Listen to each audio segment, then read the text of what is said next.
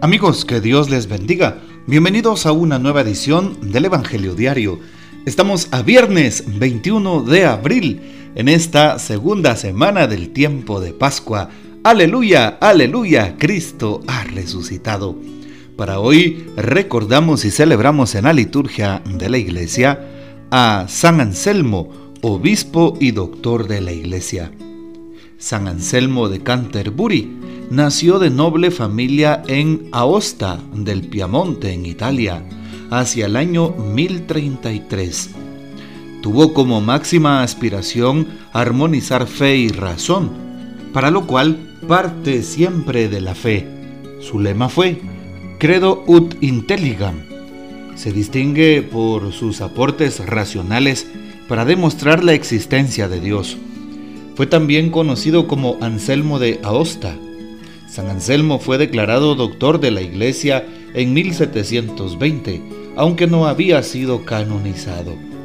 Pidamos pues la poderosa intercesión de San Anselmo de Canterbury, obispo y doctor de la Iglesia. Para hoy tomamos el texto bíblico del Evangelio según San Juan capítulo 6, versículos del 1 al 15. En aquel tiempo Jesús fue a la otra orilla del mar de Galilea o lago de Tiberíades. Lo seguía mucha gente, porque habían visto las señales milagrosas que hacía, curando a los enfermos. Jesús subió al monte y se sentó allí con sus discípulos. Estaba cerca la Pascua, festividad de los judíos. Viendo Jesús que mucha gente lo seguía, le dijo a Felipe, ¿Cómo compraremos pan para que coman todos estos? le hizo esta pregunta para ponerlo a prueba, pues él bien sabía lo que iba a hacer. Felipe le respondió, ni doscientos denarios de pan bastarían para que a cada uno le tocara un pedazo de pan. Otro de sus discípulos, Andrés, el hermano de Simón Pedro, le dijo, Aquí hay un muchacho que trae cinco panes de cebada y dos pescados. ¿Pero qué es eso para tanta gente? Jesús le respondió, díganle a la gente que se siente. En aquel lugar había mucha hierba. Todos pues se sentaron ahí, y tan solo los hombres eran unos cinco mil. Enseguida tomó Jesús los panes, y después de dar gracias a Dios, se los fue repartiendo a los que se habían sentado a comer. Igualmente les fue dando de los pescados todo lo que quisieron. Después de que todos se saciaron, dijo a sus discípulos, recojan los pedazos sobrantes para que no se desperdicien. Los recogieron y con los pedazos que sobraron de los cinco panes llenaron doce canastos. Entonces la gente al ver la señal milagrosa que Jesús había hecho decía, Este es en verdad el profeta que habría de venir al mundo. Pero Jesús, sabiendo que iban a llevárselo para proclamarlo rey, se retiró de nuevo a la montaña él solo. Palabra del Señor, gloria a ti, Señor Jesús. Bien, hoy nos damos cuenta cómo em, el Señor sigue obrando y a través del capítulo 6 de San Juan, llamado el capítulo del pan de vida, encontramos al inicio de este capítulo justamente la narración de la multiplicación de los panes, una narración de mucha fe, con muchos signos y contenido, una narración también que eh, pues nos lleva a la esperanza.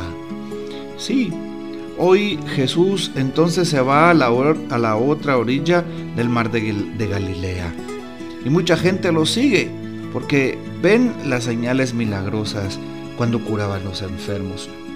¿Será que lo seguían por convicción? No. ¿Será que lo seguían porque querían saber más del reino? No.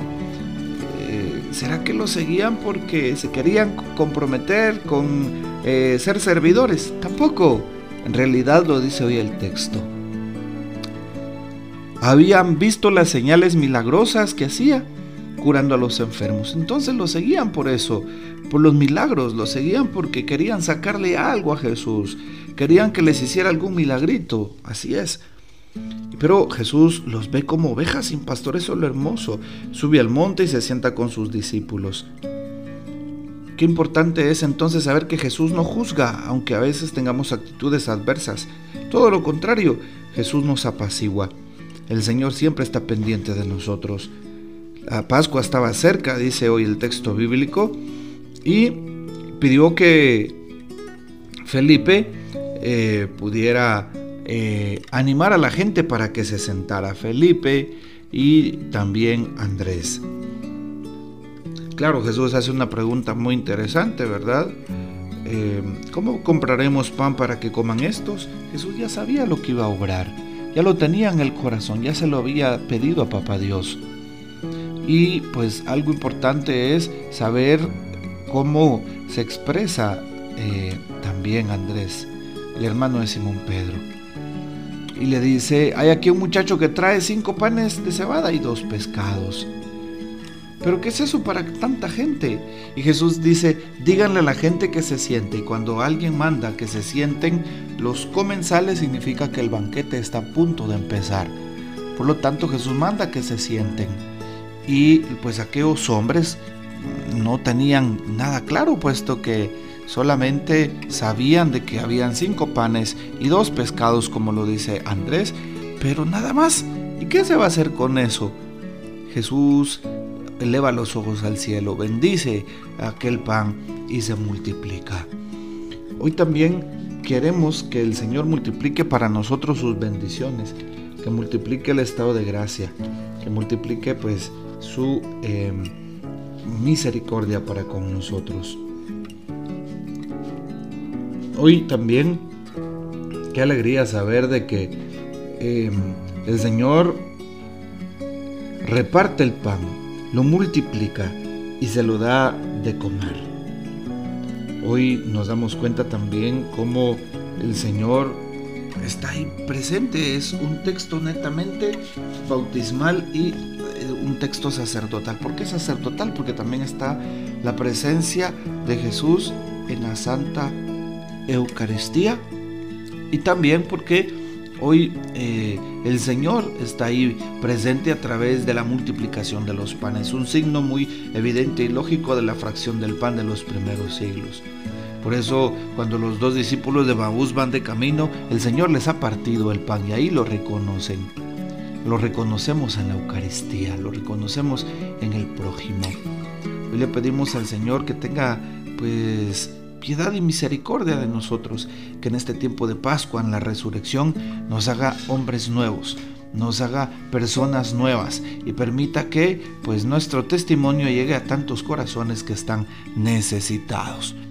Que el Señor les bendiga, que María Santísima nos guarde y que gocemos de la fiel custodia de San José. La bendición de Dios Todopoderoso, Padre, Hijo y Espíritu Santo descienda sobre ustedes y permanezca para siempre. Amén. Comparte este audio y hasta mañana.